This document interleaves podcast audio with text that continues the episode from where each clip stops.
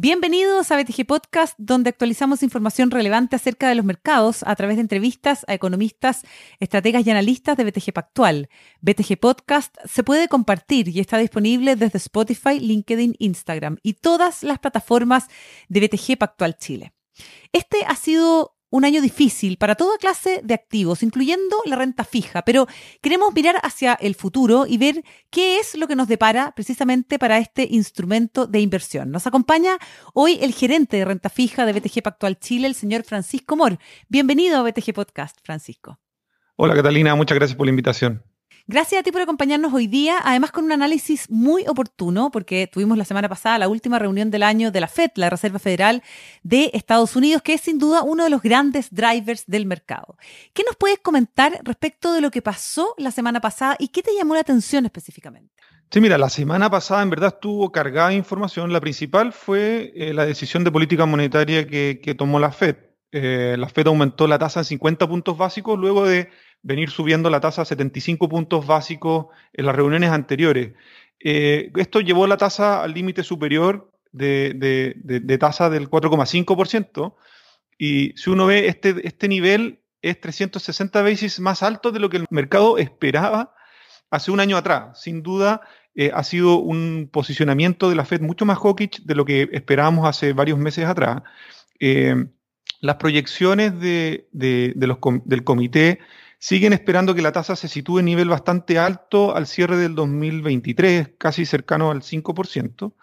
Eh, y, el mercado, los últimos datos de inflación había tenido la esperanza de que fuese un poquito más dovich, eso quiere decir que sea no tan agresivo el central, eh, eh, la Fed americana en el ciclo alcista, pero Powell dijo que hay un camino por recorrer, o sea, hay un camino por recorrer para contener la inflación, especialmente por el, lo ajustado que está el mercado laboral en Estados Unidos.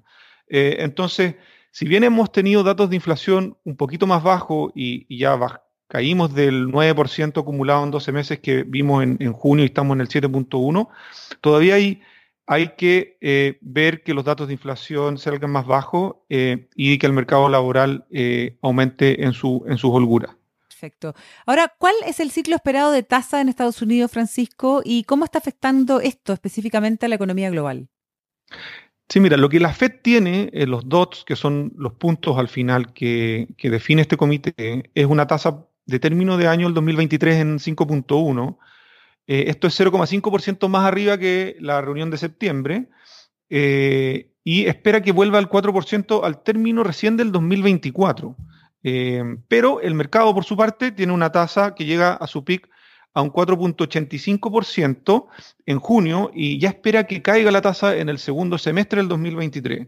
¿Qué, ¿Por qué se produce esto al final? En general, eh, vemos que los indicadores líderes en Estados Unidos están mostrando cierto nivel de agotamiento. Vimos el PMI compuesto que salió en 44,6 eh, bajo el 46,4 el mes anterior eh, y bajo el 47,7 previsto por, por, los especialistas. O sea, quiere decir que ya hay señales de debilitamiento de la economía eh, y eventualmente podríamos ver que, la Fed no, no logre ser tan agresiva en este ciclo alcista. ¿Por qué? Porque la economía está dando señales de, de enfriamiento. Por otro lado, también vemos que el impacto de la Fed, de estas tasas más altas, hay un impacto en la economía global, en el crecimiento.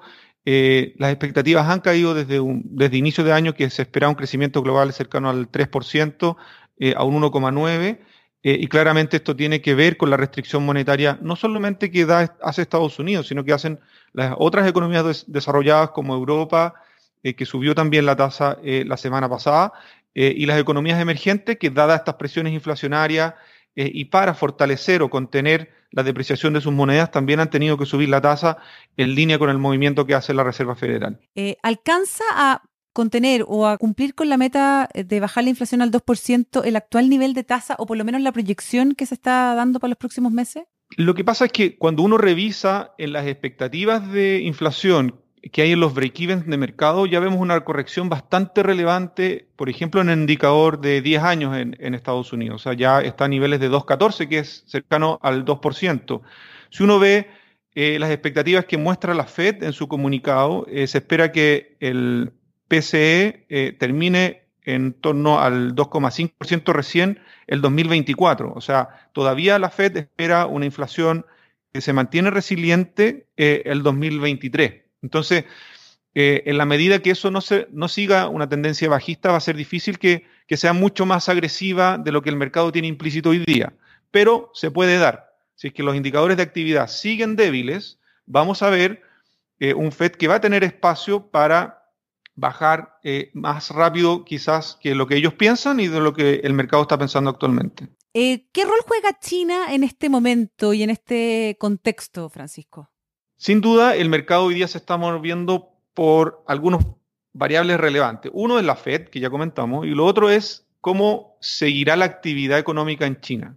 Eh, la reapertura o el optimismo que se genera por la reapertura de la economía china, de la eliminación del COVID-0, de, de, ser más permisivos al final, China, donde hay un compromiso en mejorar la demanda interna, en que en dar flexibilidad a las personas que están infectadas por COVID, ha hecho que el mercado tenga expectativas de mejor crecimiento para el próximo año, especialmente en el segundo semestre.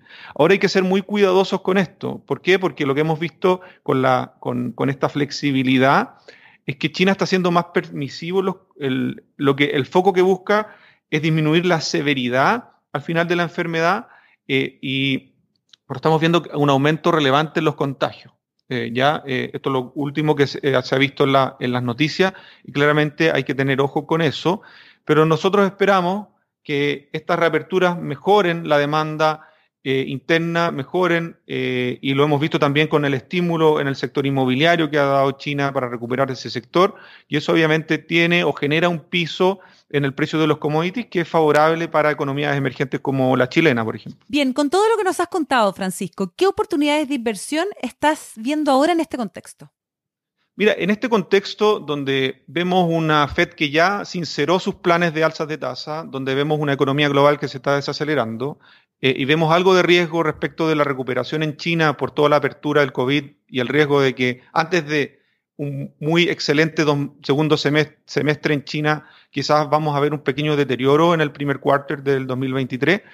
Creemos que exponerse a, duración, eh, a la tasa, a duración me refiero a tomar renta fija, creo que es una muy buena alternativa, especialmente si consideramos la moneda dólar, que se ha debilitado en el margen en el último tiempo, como hemos visto el peso que desde octubre a la fecha se ha fortalecido eh, un 10%, puede ser también una muy buena opción de, entrada eh, a un producto que tenga dólar y que tenga exposición a renta fija. Perfecto. Con esa información uno podría entender muy bien por qué hay un nuevo fondo estructurado dólar 2 de BTG Pactual, ¿correcto?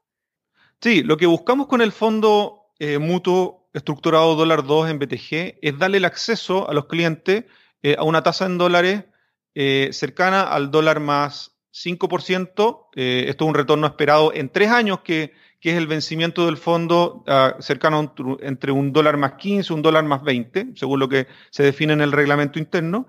y buscamos invertir en instrumentos de bajo riesgo, eso quiere decir que eh, el rating crediticio es investment grade, lo que limita al final o que busca los mejores emisores de deuda eh, latinoamericano.